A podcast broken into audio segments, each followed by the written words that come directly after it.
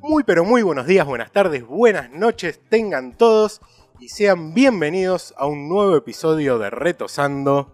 el podcast de Boya Horseman o videocast de Boya Horseman. Mi nombre es Julián. Y el mío es Matías y le damos la bienvenida. Ah, sí, la Mientras bienvenida. Julián se ceba un Sí, mate, permiso, lo tomo. acá tomamos mate, hacemos, hacemos cosas bien gauchas.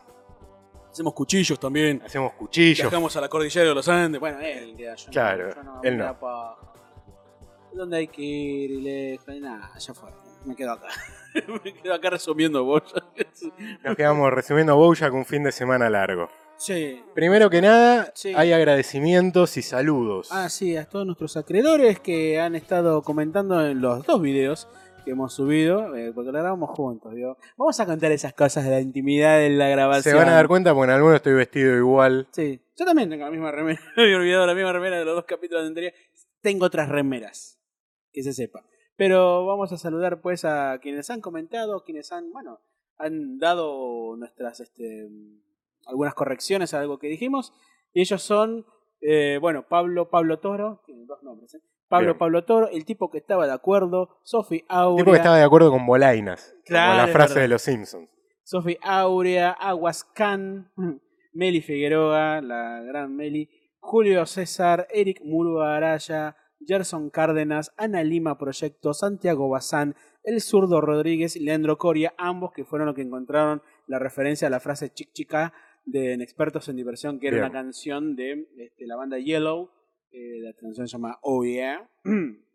Luciano, Comedia Rosario, Junior Reyes Ramírez, Daniel Derma, Federico Abayay, Eliezer Garabí, My World, eh, Diego Rubiano, Matías Centurión, Emanuel Lorenzo, Juá 01, Ezequiel Varano, Alonso Yescas, Yo- Yodolfo, Teca Anance, El Hurón Astrofísico, Menem, siempre, Mariano Sánchez, Pan de Pipas, Giuliano Lorca, Ticonderoga, Emma del Valle, Nero Ángelo, Capo. Capo, Silvia Díaz y Enrique Díaz, que nos ha pasado un dato, algo que se nos pasó a la hora del nombre Ruti. Claro, primero nos olvidamos de que Ruti era esa especie de ya tataranieta imaginaria que tenía Princess Caroline. Así es. Eh, y- pero después hay otra referencia en inglés a algo que le dice Vanessa Guico. Exacto, que lo que ella tiene es un ruthless job, un trabajo despiadado. Exactamente. Y de ahí podemos eh, pensar que también se desprende el nombre Ruti. Claro, que en realidad, más que una hija, va a ser un laburo, digamos. Va a ser un gran laburo. Un gran laburo el que va a tener. Pero en este capítulo no aparece ese trabajo. No, de hecho ni aparece Princess No aparece Caroline, ni Peanut Caroline. Ni Todd. Estamos hablando de. Se el- cayó yerba, boludo. No, no se cayó yerba, se me cayó agua, ¿ven? Se me cayó Sí. agua acá y. bueno. Se la bendijo ahí. Eh, es el capítulo 3 de esta sexta temporada. Así, un llamado Una historia edificante, escrito por Alison Chaffel y dirigido por Molly Helms. Convengamos una cosa: Sí, por favor. no es un gran capítulo. Tiene algunas cosas que son muy interesantes, pero no consideramos que este capítulo y el otro tampoco nos parece gran capítulo, a nuestro juicio. Claro, el otro así, puede señora. ser un poco más divertido, ya, ya lo resumiremos, pero este, bueno, a ver, sirve un poco para ver en qué anda Diane. Claro, sí, es como dijimos antes, ¿no? Creo que, no sé si lo dijimos en el tercer capítulo o, no, en este, El este tercero es capítulo, en el segundo o en alguno de los capítulos en el que hablamos que parece que esta temporada va a estar mucho más centrada sobre capítulos específicos de personajes. Si en el anterior fue el de eh, Princess Caroline, el anterior, bueno, obviamente el primero fue dedicado a Bojack, en este está más centrado en Diane, el próximo está más eh, em, fijado en Peanut Butter. Creemos que esa serie de capítulos, y probablemente vaya a haber uno con, con, con Con Todd, Todd. este, como por lo menos vimos en lo que eran la- la- los avances, con ese tal Mario, si no me equivoco, ¿no? Claro. ¿sí? Este, vemos que parece que van a estar bastante bien centrados los capítulos y repartidos. Este, bueno, entonces vemos que ahora la, referencia de Diane y a una mm, y a un destino que quiere empezar a armar es lo que, bueno, centra este capítulo. Comenzamos con Diane, que le está haciendo una nota a una persona en el campo para Gear Crush, Gear Crush, Crush, o como le prefieran decir. Eh, O como se diga realmente. o como se diga realmente, en realidad. Eh, acá está bueno, viendo lo que ya habíamos este, visto antes, que ya se está dedicando a hacer videos para la plataforma. Claro, Está sí. recorriendo el país, haciendo videos, haciendo investigaciones. En este La cámara caso, viajera de ritmo de la noche. qué lindo ejemplo. Eh, acá está con un campesino que van a hablar sobre su cosecha de papas. Algo me llama la atención porque no parece la geografía más propicia para plantar papa. ¿Vieron que somos hombres de campo? Ah, somos hombres de campo, por lo general se plantan en más lugares de altura.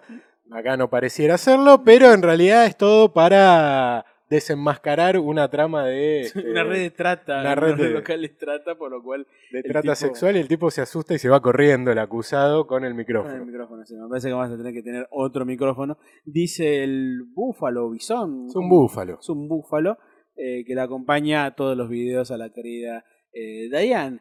Bueno, se ve que es, digamos, lo- los principales motivos por los cuales ellos están viajando. No solamente ir a conocer otros lugares, sino también hacer investigaciones específicas, para lo cual eh, tiene también una implicancia política o periodística, en la cual están investigando casos muy interesantes, como es lo que aparece luego en, mm, en un ay, ¿cómo- en un resort de Michigan, en donde da positivo por segunda vez en el año un análisis de botulismo aviario, que es como Claro. el Tom Hanks de intoxicar personas, dice.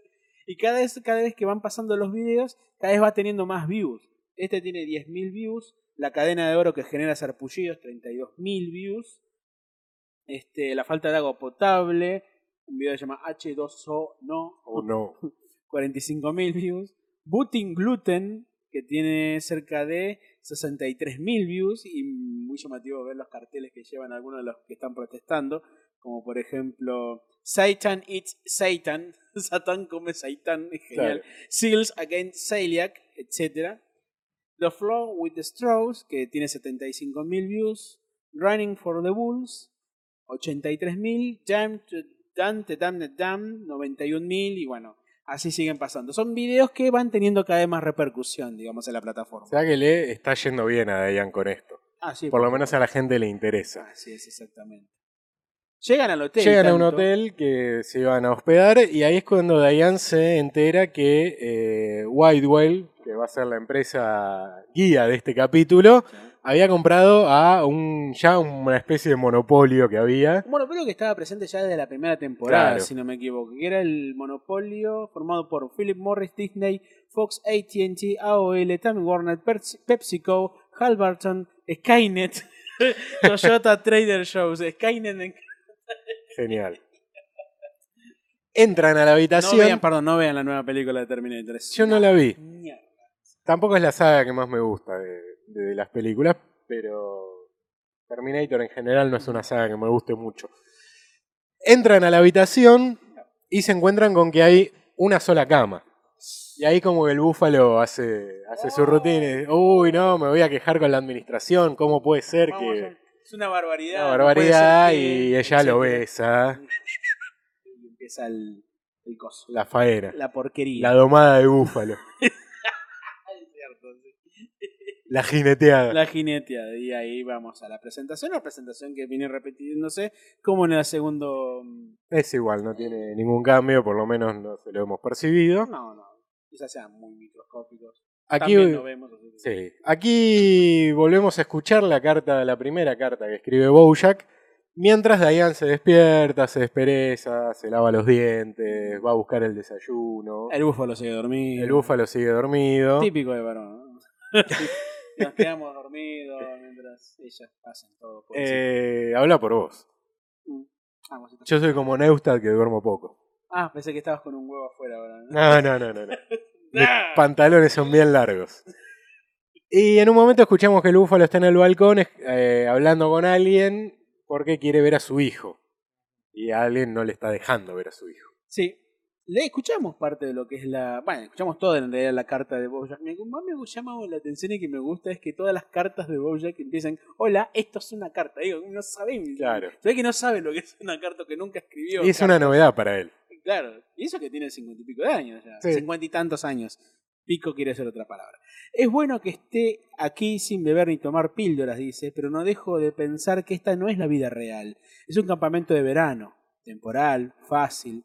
Por muy agradable que sea, algún día debo volver al mundo real, dice el amigo Bojack. Y bueno, vemos que Diane y este búfalo, el cual no sabemos todavía su nombre, viajan a Chicago, es de donde van a ver... Es la ciudad natal de. Claro, del Búfalo. ciudad de ese Búfalo, en donde mientras están llegando ven la construcción del edificio Wildwell que va a encontrar su, su, su sede central. que va a ser el más alto de la ciudad. Exacto. Lo cual al búfalo que se llama Guy lo sorprende porque. Ah, no, lo pone contento porque le van a ganar a Dubai. Sí. Pará, ¿Chicago es la ciudad de los rascacielos? Claro. Ah, ay, no. Del viento, los rascacielos, el jazz y los Bulls. Mike Jordan. Y los Bears. ¿Qué? Los Chicago Bears, un equipo de NFL. Ah, a vos te gustan esas cosas. Mandamos un saludo grande a Alejandro Brunacci, que también es fanático. Uno de los pocos fanáticos como él del de NFL. Ah, él es más fanático. yo. Ah, sí, es más fanático. soy un simple aficionado. A mí me gusta ver videos de bloopers o de. Sí, son de- divertidos. O sea, del, del- del mal llamado de los referees, ¿viste? Cuando. Porque tiene el micrófono acá. Sí, o sea, sí, ah, sí. perdón, esto no es un podcast de NFL. Bueno, están comiendo. Están comiendo. Obviamente también en Chicago hay muchos sándwiches. O sea, es como una ciudad que. Como en Nueva York la pizza, en Chicago están los sándwiches. Y Todo lo que se hace entre dos panes es como su especialidad. Y bueno, ¿Sí? están. Sí, en Chicago, sí, sí. Qué poco sabes del mundo. No sé nada de Chicago. Salvo de Nueva Chicago. el gomito. El gomito El Gómez. eterno gomito. Y la llama Stephanie. A través de un ringtone de un tal Michael Bárbaro. Michael Bárbaro es un periodista que existe de verdad, ¿eh? del, New York, del New York Times, y que aparece con su propia voz en los créditos al final de la- del, del capítulo. O sea que evidentemente este, este hombre tiene una particularidad, digamos, a la hora de escribir sus notas para ese diario. Y de hecho dice lo que es este la, el ringtone es eh, te diré que necesitas saber sobre personas que aún llaman a otras personas. Esos Gente. ringtone que tiene Day- Sí. eh, hace que suena un podcast. Sí, sí, este. sí, podcast sobre ringtones.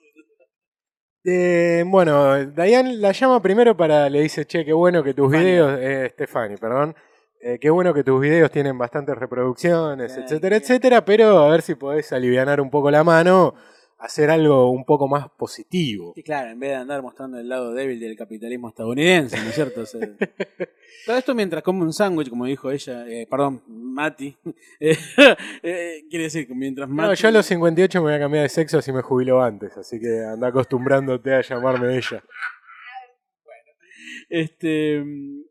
Diane estaba comiendo un sándwich y lo que le dice Stephanie es: Ay, qué tierna que. Eh, Qué, qué lindo que tengas esos defectos que la hacen acercar a las personas comunes. Claro, cuando en realidad ella está comiendo, de hecho la foto de archivo de Diane es comiendo un sándwich toda manchada. Exacto. sí. Y ahí es cuando le comunica Ajá. que Gear Crash eh, como Racing ha dejado de existir. No, eso viene más adelante. No, no, viene en No, esa... pero dice, no, no, la nota ah, no, tenés razón, viene Ah, más adelante. Lo que, lo que le pide básicamente es hacer una nota edificante. La, me, me equivoqué. la comparación con Racing estuvo buena.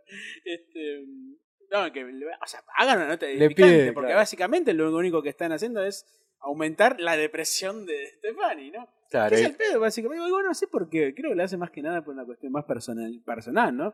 Este, sí, o de su cosmovisión del mundo, porque viste que siempre está alegre Stephanie. Sí. Nunca está ni enojada ni triste, está como siempre positiva, por más que te diga una cosa terrible. Sí, sí. Eh, y ahí es cuando Guy le empieza a proponer, porque a Diane obviamente no le gusta esto. Y no, obvio. Y le dice, bueno, hablemos de la chica que vende limonada para Ayudar al papá que tiene cáncer. cáncer. Y bueno, ahí sale que exponemos este, la situación médica de este país, que no hay salud universal, o que una niña se tiene que unir a la fuerza laboral para poder ayudar a su padre. Y bueno, ahí es como que Guy un poco desvía esto, diciéndole, bueno, podemos contar la historia de un chico de Chicago que trabaja de camarógrafo, le pagan bien, trabaja una chica que le gusta, que es talentosa, y un poco como que la convence de cambiar el tono de las entrevistas.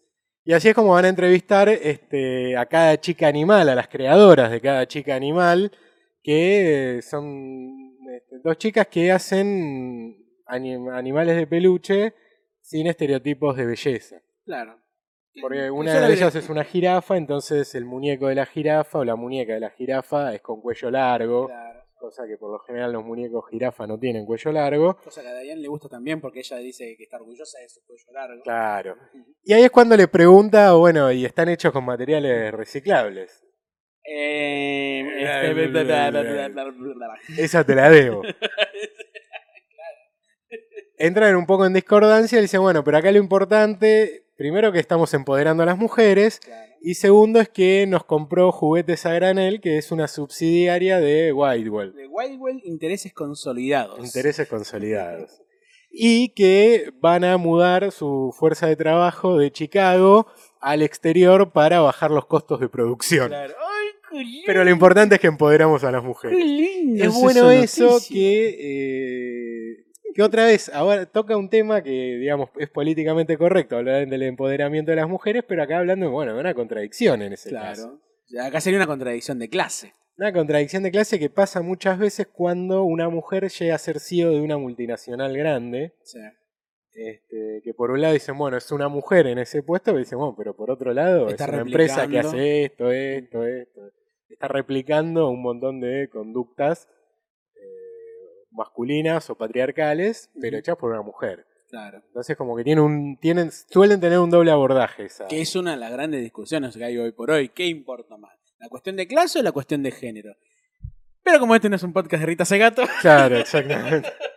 Y yo no soy quien para hablar del tema, pues no sé, sé muy poco.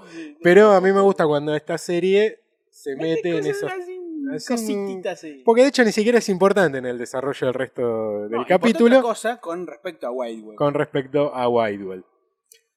Guy le invita a a Diane a su casa a ver el- un partido de béisbol con sus amigos, El juego. el juego, donde la que es un, bueno, un partido de béisbol donde la mascota es un bebé humano ebrio. Y ella dice, ¡eh! Pero nosotros no somos todos así. ¿Qué, qué, Y se ahí qué dice, anda "Bueno, pero burlando?" es un, es un buen exponente de tu tipo, una Claro, buena sí. memoria de tu, de tu clase, de tu raza, ¿viste? Eso que hay humanos dentro del grupo Claro. de amigos del chabón. Ese es el más, más llamativo. Guy cuando la presenta dice, bueno, ella es Diane, la que Mm. eh, la chica que trabaja conmigo. Los Eh. amigos mucha bola no le Ah, dan. mira, Saludan, hola. Y él la toma de la cintura, igual que Peanut Butter hace con Pickles enfrente de Diane. Va, no como- enfrente de Diane, sino que ella vio esa situación que, También, y como- también como Peanut Butter hacía con con- que hacía con ella es como que se- no se siente muy bien. Y no, no se siente muy cómoda porque al final y al cabo quien lo hacía era una persona con quien sabía que tenía una relación, que tenía una relación efectiva, pero con este muchacho no sabemos qué onda. Y se encierra en el baño. Sí. El- después el chico, bueno, aparece. Aparece, pero para echarla. Sí, sí. Porque Va para las casas, como le dice, Hace llegó, mucho mi, decimos". claro, llegó mi hijo, yo no le presento a ninguna mujer a menos que sea algo serio, otra Sí. vez eso. Sí, porque el, torneo de discurso y debate donde estaba el hijo se tuvo que cancelar por ciberacoso. Es muy bueno eso. Muy bueno el motivo para el nuevo terrorismo. Totalmente, sí. Y ella se tiene que escapar por la ventana, Ujú. Porque se iban a quedar eh, a pasar estos días en la casa de él, Sí. y se tira por la ventana. Claro, porque el tipo no se anima a presentarle al hijo a alguien a menos que sea algo serio. Y bueno, entonces tiene que hacer eso, se tira de un- del primer piso. Sí, Sí, en un primer me piso, parece, él le tira las valijas, ella va caminando por Chicago muriéndose de frío. Sí. porque es el, eh, después Guy le dice en Chicago hay dos eh, estaciones, invierno y la de mucha humedad. Eh, y mientras ella va caminando por Chicago, escuchamos otra carta de Bojack, donde le cuenta una historia de una nueva interna en el lugar donde está, Beverly, eh, la cual le roba las, eh, las almendras confitadas, las nueces, confitadas de confitadas. sobra que Bojack había hecho para sí mismo y guardadas en una bolsita. Entonces él se las guarda con una bolsita que dice B. Y él cree B, que son B larga para o B ella. chica o B grande en otro país. ¿eh? y que alguien se las está obsequiando a ella, entonces dice, ¿quién será mi admirador misterioso? Y como Bojack está un poco cansado de ella. Y mientras vemos esa situación en la que escuchamos a Bojack leyendo la carta, Diane camina, como decís, cagada de frío, y él ve un saco, un abrigo que le gusta mucho, que tiene los colores de que le gusta a Es igual, tiene, es verde con dos líneas rojas, igual que el- su campera, pero en abrigo largo. Y pasa en la, la tienda de ropa donde está, se llama Garbarni. Gar- yo cuando lo vi pensé en Garbarino, de acá, De acá, pero no. creemos que es Dol- Dolce Gabbana, alguno de Sí, esos. alguna parodia. Si alguno conoce otra marca Que acá no tenemos y que en, la- en Latinoamérica por ahí está. Claro. y- O que tenga nombre, una ñ al final, este sería Claro. en vuestra utilidad. Gracias. Eh, Ella se hospeda en el Boar Season, que está al lado de este, ne- de este negocio de ropa, y entra a la habitación que tiene dos camas esta habitación. No una. Bueno, deja, desarma, deja la valija ahí, se tira y acá es que se le cuando... rompe una rueda. Se, sí, se le cae, se rompe una rueda y ahí es cuando sí, llama a Stephanie nuevamente para decirle, y voy a repetir el chiste, Sí. que Gear Crash ha dejado de existir como Racing Club.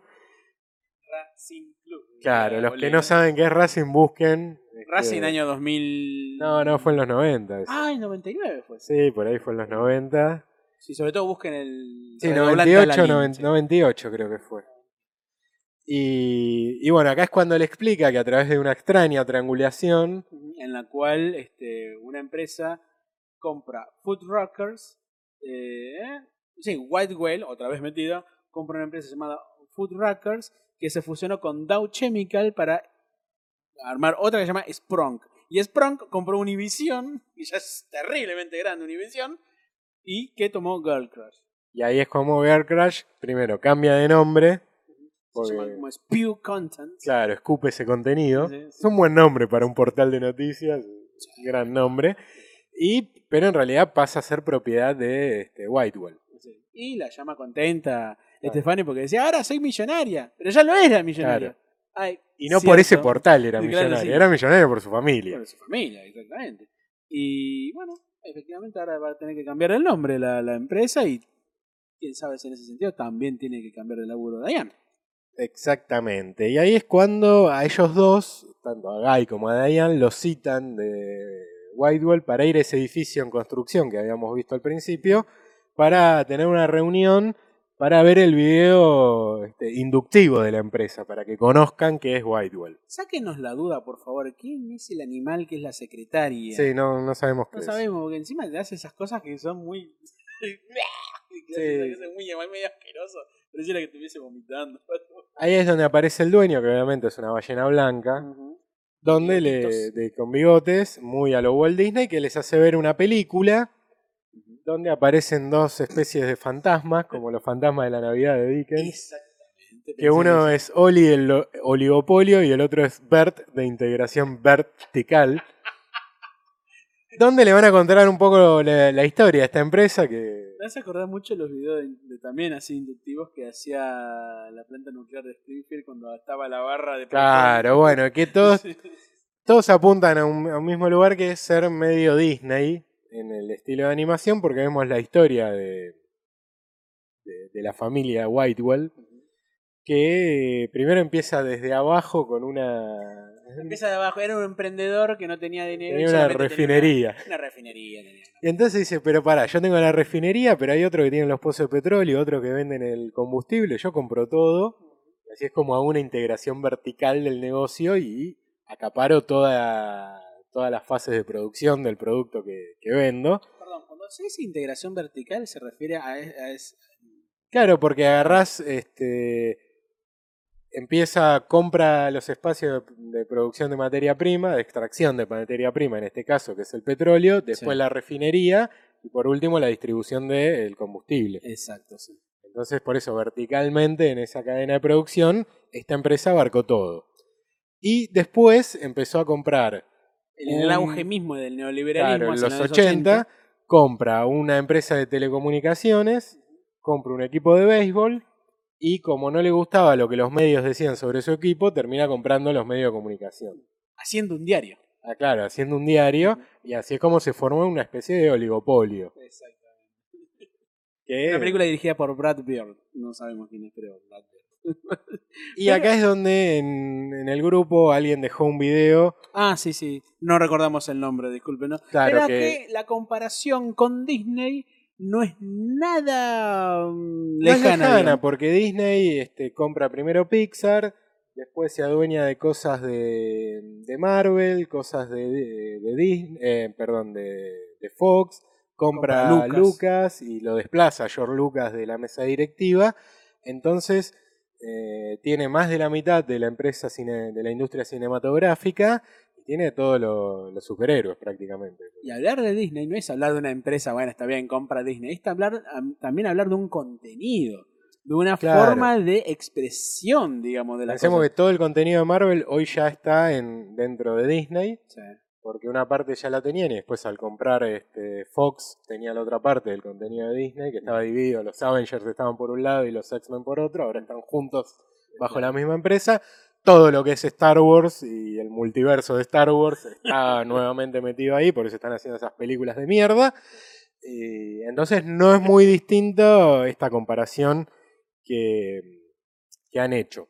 Sí, y, Y acá, bueno, el que subió este video también lo comparó con el mapa de medios de Argentina, que también tenemos una figura no tan fuerte, pero es medio oligopólica, en, sobre todo centra- centralizada en el grupo Clarín. sí, igual es, es interesante porque si bien acá lo que hace la serie Bojack es tomar, digamos, algo como dijimos, venimos diciendo siempre, que es tomar temas de los cuales no se habla muy seguido, digamos, no sé cómo se hará en Estados Unidos, si se hablará o no de los oligopolios. El tema es que acá, en Argentina, sí se habló mucho tiempo. Sí, en muchos, en en muchas Estados. Unidos hay, en algunos estados tienen leyes antimonopolio, pero como funcionan, no es una república, Claro. no tienen leyes generales, sino que cada estado legisla de una forma distinta. Y la gran diferencia es que en Estados Unidos son las empresas las que pueden hacer eso, pero no los medios de comunicación. New York Times no pueden tener un canal de televisión o una radio, pero sí Trump puede comprar un diario, puede comprar una empresa de televisión, puede comprar todo ese tipo de cuestiones. Cuando terminan de ver el video,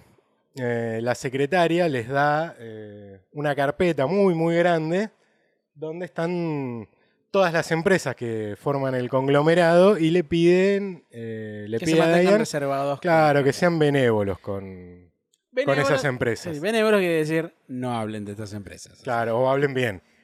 Claro, hablen bien de estas empresas, es decir, porque algunas de ellas eran Monsanto, JP Morgan Chase, Sí. Mary Osmond. ¿Mary Osmond quién es? No, ni idea. Ah, no, me, me confundí con la que era mujer de. mm, Oh, compañera de vida de, de Freddie Mercury, que es Mary Austin. en Claro. Entre tantas. Y se ve que, bueno, al haber una gran cantidad de empresas en las cuales ha comprado este Wildwell, entonces se ve que, bueno, las posibilidades de ejercer un trabajo en el cual se pueda denunciar ese estilo de vida del capitalista estadounidense no va a poder ser y bueno. No, Se Diane y. Guy se, se sienten afuera de la empresa.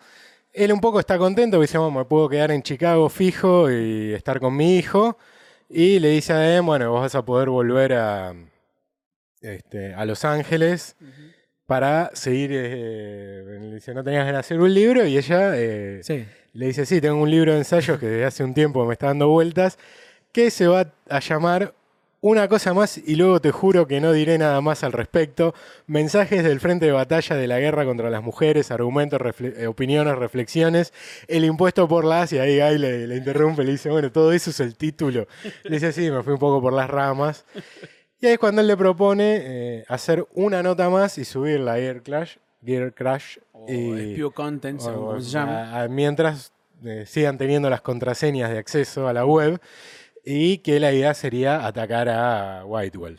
Encuentran un dato con respecto a una periodista que, bueno, ha sabido investigar durante un montón de años a Wildwell y la citan en el Instituto de Arte de Chicago. Claro, que vos has encontrado que es La exactamente igual. La fachada del, del Insti- del Instituto de Arte de Chicago es exactamente tal como la muestran en la serie, ah, con la gran diferencia de que el león que está ubicado al costado está sentado, digamos, en la, la fachada real y en el, la, la- la- serie está como parado, digamos, está, no, está pensando, está como Está el pensador de Rodán, pero es un león en realidad el que está ahí adentro. Y no solamente eso, sino que cuando vemos que está esa, esta mujer eh, Isabel, junto con Guy y con, con Diane en el, Instituto, en el Instituto de Arte de Chicago, vemos que las obras que las cuales ellos están mirando alrededor también existen y que forman parte del catálogo del Instituto de Arte de Chicago. Así que están modificadas con animales, pero son obras reales. y podemos citar algunas de ellas eh, que aparecen ahí. Son, por ejemplo, eh, The Herring Net, es la obra que mira Diane y, este, y Guy. Ellas se están ubicando enfrente a esa obra, que es como un alguien un pesquero que está cazando pescados. Claro. La obra, otra grande que está enfrente, que se llama Un domingo la Grande Jeté, que es de George, George eh, Surratt, Una obra muy conocida. muy conocida porque es- te podría decir que es una obra que anticipa el pixelado. Claro. Es una obra maravillosa. Y el resto de las obras, que son mucho más pequeñas, pero que están ubicadas en los costados de las obras grandes, son El baño del niño de Mary Cassatt, The Song of the Lark de Jules Breton, Portarretrato de la hermana del artista de George Lemon y una obra sin título de, este, mm, de Tanaga Atsuko. Básicamente lo que hace la obra, perdón, lo que hace mm, la serie es mostrar, digamos, parte de lo que es el catálogo Claro. invertido, digamos, a lo que es el mundo de Bojack Horseman, pero que también muestra, digamos, cómo es la, la- cuestión del museo, ¿no? Que pueden meter obras clásicas, postmodernas, abstractas, eh, etcétera, modernistas, como la de, de- la de, de Surratt y un montón más. Bueno, pero no sé si como una forma de promocionar el museo, pero se Puede ve que les gusta demasiado el lugar. Y es ahí donde se juntan con esta periodista llamada Isabel, que es, eh, tiene un parche en el ojo. Exactamente. Tiene un parche en el ojo y vos que sos muy leído, has encontrado ciertas analogías con una novela. Sí, y incluso la reportera. La reportera está basada en una periodista de verdad Exactamente. llamada Madre Catherine Colvin, que es una periodista estadounidense que murió en el año 2012, pero que se dedicó mucho más tiempo a trabajar en medios ingleses, como el Sunday Times. Sunday, Sunday Times. Y ella murió en el año 2012, como dijimos, en Siria, en plena investigación de sus, bueno, sus trabajos ahí en ese país. Ella dice, en un momento cuando la están presentando, eh, Call me Isabel. Y en un par de momentos cita como fragmentos de la obra de Moby Dick de Herman Melville, que a lo que yo tengo mi teoría personal es que este capítulo es como una transferencia, digamos, de lo que es la obra Moby Dick a, digamos, a las cuestiones más económicas, capitalistas, en relación a tratar de quebrar un objetivo que pareciera ser enorme, como bien puede ser o una ballena blanca, un white Claro. whale, o bien el, Un monopolio. un monopolio o oligopolio, según como lo quieran ver. Cuando ella dice Call me Isabel, en realidad lo que está haciendo es parodiar el principio de la novela de Melville, que dice Call me Ismael. Call me Ismael o llamadme Ismael, como tantas otras este, traducciones pudieron haberlo hecho. Y mm, considero a través de, lo que vemos, la ballena blanca, la referencia a Melville, esa frase, que este capítulo sí puede ser una, digamos, una, referencia o una reversión, una relectura a estos tiempos de la obra de Melville, en, en, ya digo, en cuestiones más centradas en el capitalismo. Tomando en cuenta que Moby Dick es la obra capital de la literatura norteamericana. O sea, sea, es una obra clásica, si bien para todo el mundo, pero a partir de los años 20 en Estados Unidos, cuando Estados Unidos surge como la gran potencia del mundo, eh, tienen que mostrarse, digamos, como alguien en la cultura que han dado grandes obras. Y como no, ve- no podían pasarle el jazz porque estaba hecho por negros, Claro. lo que tenían que hacer era mostrar algo. Bueno, ¿qué obra fue un éxito? Y agarremos a Melville. Y agarraron a Melville, que se la había olvidado como hace 20 años la vida de Melville, y volvió a surgir con, a través de, la, de, de Moby Dick. Y bueno, creemos que también en este sentido el capítulo tiene esa segunda lectura. Vemos que Isabel es una periodista como muy obsesiva, medio paranoica. Sí, como muchos periodistas. sí. Porque, claro, ella está hablando de. Les, les cuenta que ella estaba investigando a la empresa y tenía un contacto en un depósito de Whitewell que un día apareció muerto. Matt Minowman. Y es el dato que ella les da. Y le dice, bueno, pero ¿por qué no seguís investigando vos? Y dice, no, porque a mí me corrieron, ahora Porque me estoy. obsesioné, me Claro, obsesioné demasiado Me con obsesioné Whitewell. demasiado con esto, ahora estoy haciendo notas más sociales como el regalo perfecto de Navidad. Y también se obsesionó buscando el regalo perfecto de Navidad. Hay un chiste también con referencia a la obra de Melville, que ella está citando la- realmente la obra de Melville, hasta que en un momento dice que mm, Wildwell termina siendo su luz verde al final del muelle, que es citar a el gran Gatsby de Scott Fitzgerald, que no tiene nada que ver una obra con la otra, pero que uno no espera, digamos, ese, esa, esa, mm, ese cierre de cita. Ambos dos, nuestra pareja del, del capítulo, se empiezan a entrevistar con, con empleados, ex empleados, hacen una maqueta del depósito. Eh, algunos de, de los empleados este, se decir- quejaban de que trabajaban mucho, que aparentemente esa era la denuncia que iba a hacer este, este empleado. Sí, que trabajaba más de 17 horas y que quedaban más planos que una porción de pizza en Nueva York y trabajaban más que los Bulls en el 96. Claro, los Bulls del 97 todavía no había vuelto Jordan. Jordan vuelve para el 96-97, entonces entenderíamos que están hablando de esos Él venía de jugar al béisbol, ¿no? Había ¿No? estado dos años jugando al béisbol, que en realidad él se va de la liga porque había un tema con apuestas y que lo iban a sancionar, entonces el tipo prefiere ale- medio que con- eh, acuerda alejarse un tiempo de la liga para después volver. Y en el medio hace Space Jam. Hace Space Jam, juega al béisbol en ligas menores y después vuelve y gana tres títulos más y después vuelve con los Wizards. Y Sí. Ah, cierto, sí. verdad. tuvo un, un regreso más. Qué grande, es como. Es como el Diego cuando volvió de España, ¿viste? Vuelve a New. Ah, pero ahí el Diego volvió todo gordo y drogado. Jordan estaba gordo nada más. Bien. En el medio de esta investigación los llaman porque el dueño de sospechan. Whitewell quiere que les hagan una, quiere que le hagan a él una entrevista. Claro, sí, porque se ve Eh, que sospechan, digamos, de la No, investigación. nadie sospechaba, evidentemente, están dateados. Ah, Están dateados. Whitewell le llegó, la, todo. le llegó la data. le llegó todo.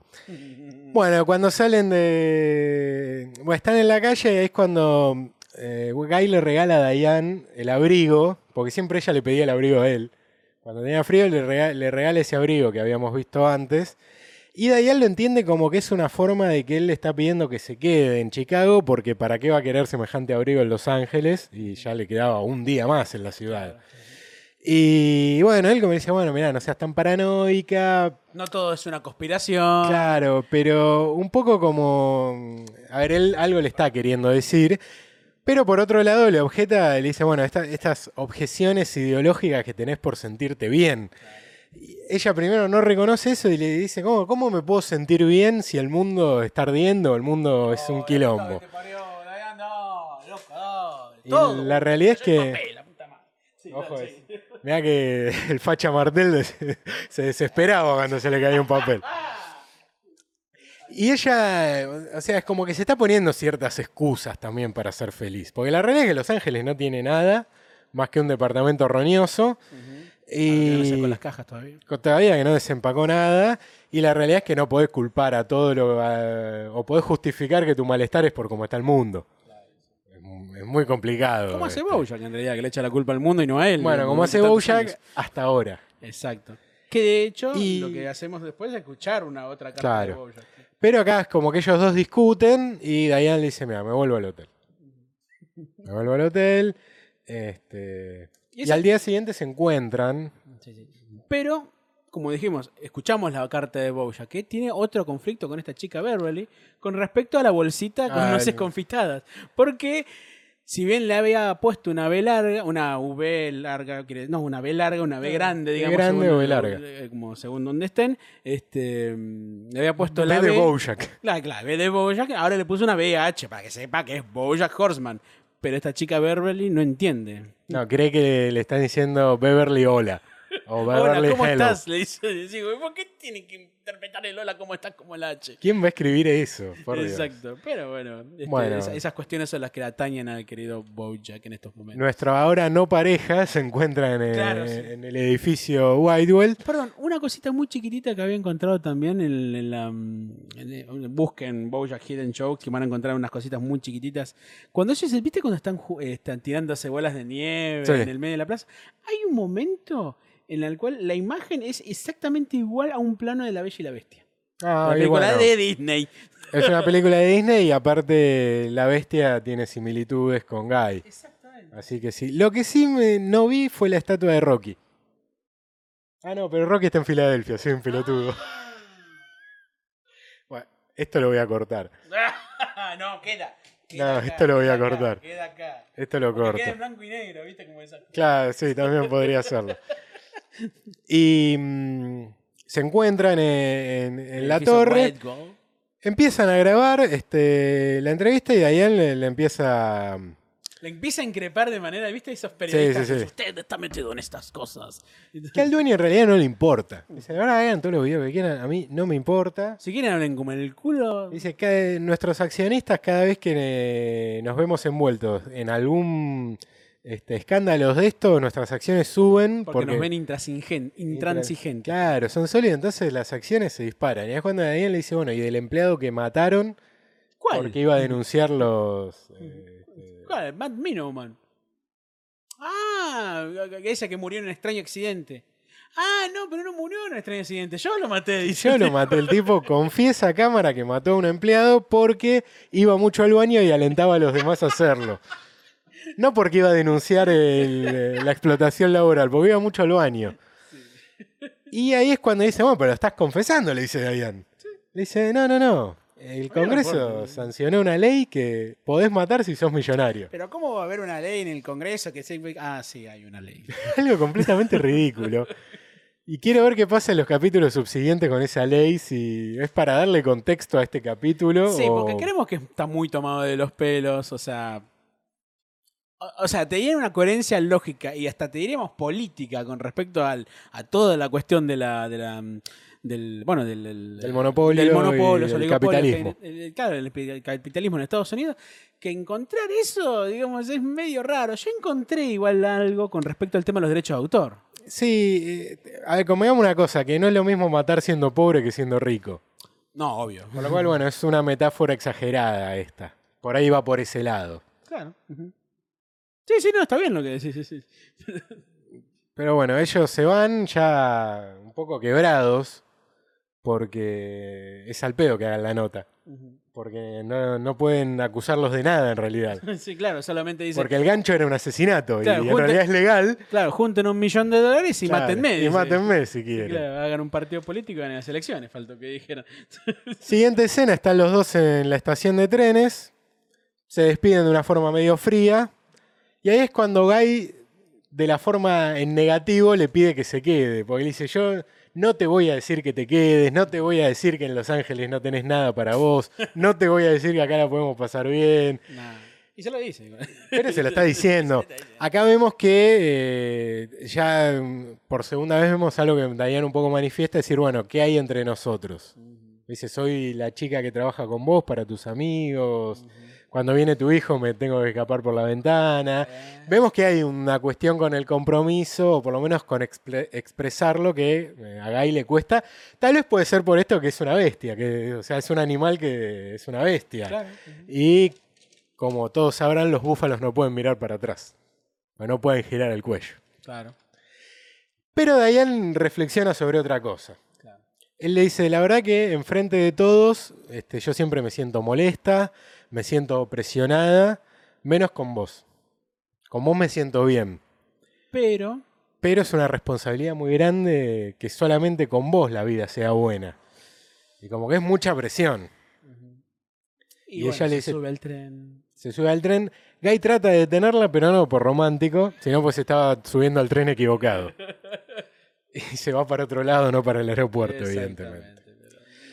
Diane vuelve a Los Ángeles, llega a su departamento horrible, mientras escuchamos la última carta de Bojack de fondo. ¿Nos permitimos leerla entera? Sí, Yo la obviamente. leo entera. Dice, querida Diane, ayer fue el último día de Beverly y estaban todos emocionados por ella. Pero ella pasó el día quejándose porque nunca descubrió quién era su admirador secreto. Se había vuelto un fastidio, así que al final le dije, era yo. Estoy enamorado de ti. Y me contestó, ah, esperaba que fuera Mario. Y empezó a llorar. Y todos me miraban diciendo, le hiciste llorar en su último día. Y me quedé pensando, ¿valiera la pena para Beverly esos momentos de felicidad aunque terminase triste? ¿O habría sido mejor que eso no pasara? Cuando alguien se va de aquí, te hace pensar en tu propio progreso. Algunos días sientes que avanzas y otros piensan, sí, quizá un poco. Yo veo pensando lo tonto que fui al no haber hecho antes. Perdí muchos años estando triste porque suponía que esa era la única manera de vivir. Ya no quiero eso. ¿Estoy loco me volví muy bueno escribiendo cartas? Soy Boyack, por cierto. Y vemos ahí a Diane que está este, entrando a la casa. Un detalle no menor, la dirección de la casa de Diane, no sabemos si específicamente la casa misma en sí, pero la dirección donde vive Diane existe. Claro, podemos buscar eh, la geolocalización. Podemos mandarle una carta, si queremos, a Diane Nguyen a esa dirección que es 874783 Gilroy Street, apartamento 9, Los Ángeles, California, 90.039. El Así que ya postal. anoten, hagan pausa en cualquier momento del video y eh, manden eso. Porque a ella, porque la dirección donde está eh, Bojack alojado en el centro de rehabilitación no existe. Acá me quedo con lo último. Dice Bojack, perdí tanto tiempo siendo miserable, creyendo que era lo único que podía hacer.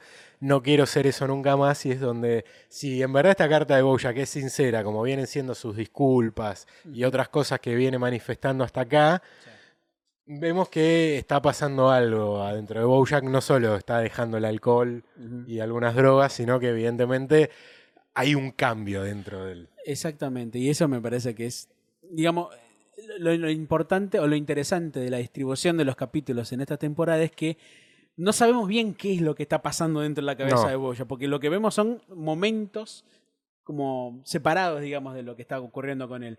Porque en el medio te meten el capítulo de Diane, en el medio te meten el capítulo de Princess Caroline, y entonces digo, ah, claro, ¿y qué pasa con Pero Bojack? te va dejando pequeñas pistas. Exactamente. Que yo creo, esta reflexión de Bojack en la carta, en algún punto le hizo reflexionar a Diane en ese momento, porque lo llama Guy. Y le empieza a contar una historia de cuando se mudó a Los Ángeles, como no tenía dinero, lo único que hacía era comer sándwiches de queso fundido, porque era barato, que también era rico, eh, se especializó, eh, buscó perfeccionar ese sándwich, pero que lo mejor de ese sándwich era que no solo lo podía hacer en Los Ángeles, sino que lo podía hacer en otro lugar. Y la cara de... Eh, De Guy se De pone, Guy, sí. sonríe porque entiende que Diane se quiere mudar con él a Chicago. La Keith Stanfield es el varón que hace la voz de eh, Guy en este capítulo. Muy bien hecho. ¿Sabes que es un muchacho negro? Digo, porque la voz, viste, que parece Sí. que habla ah, de esa forma. Y cuando ella está empezando a decir esta analogía con el tema de los, de los sándwiches, que aparece en varios momentos de la serie, creo que en la par- la cuarta temporada ella habla también con respecto a sándwiches, de queso fundido. Y no sé si cuando ella mm, trabajaba en, en, en el lugar donde conoce a Peanut Butter, también creo que hacía algo Puede con ser. respecto a sándwiches de queso fundido. Mientras ella va contando toda esta analogía, suena de fondo una hermosísima canción de un grupo llamado Fialta, que se llama High Above Chicago, y es de un disco llamado Summer Winter del año 2013. Otra vez la serie haciendo una promoción, creemos que son amigos en realidad. de Deben estas ser bandas amigos de ellos. este, de bandas independientes estadounidenses que forman parte, digamos, de lo que es la, eh, la, la- la música de, de fondo, digamos, de, mm, del- de este episodio, bueno, y de las temporadas en general. Y es así como termina este capítulo 62 ya de la historia de Bojack. 62 de nuestro podcast, el número 3 de esta sexta temporada. Así es. Nos quedan 15 por... 15. ¿Dos? Tre- ca- 13. en No, realidad. 13. 13. Bueno, faltan todavía. 8 más 5, claro. 13. Sí. Oh, Ya estamos en la recta final. ya la próxima semana empezamos a hablar del amigo Peanut Butter. Claro, para ver qué pasa entre él y Pickles. Exactamente. Y bueno, como ya lo saben, se meten en Facebook, Comunidad Retosando, Somos el más de podcast de, 7000. Bojack. Metan todo lo que quieran, la Sí. verdad. Nos encanta todos los que meten, sobre todo el Sad Dog, ¿viste? Sí, el Sad Dog es muy bueno. Eh, denle suscribir eh, al, al canal, a la campanita, Ya somos comenten. casi 1700, ¿no? Sí, sí, estamos ahí llegando a los 1700, por lo cual estamos muy contentos. Espero que les guste este formato de video, Sí, porque sí. lo hacemos con mucho cariño y Sí. con cada vez con más tecnología. Más no, una cosa de loco, no, no. Ya, ya Espectacular, espectacular. es, eh, Esto, esto, esto, gracias, Steve Jobs, por todo lo que nos diste, ¿no es cierto? y a YouTube por todo lo que nos das. Ya.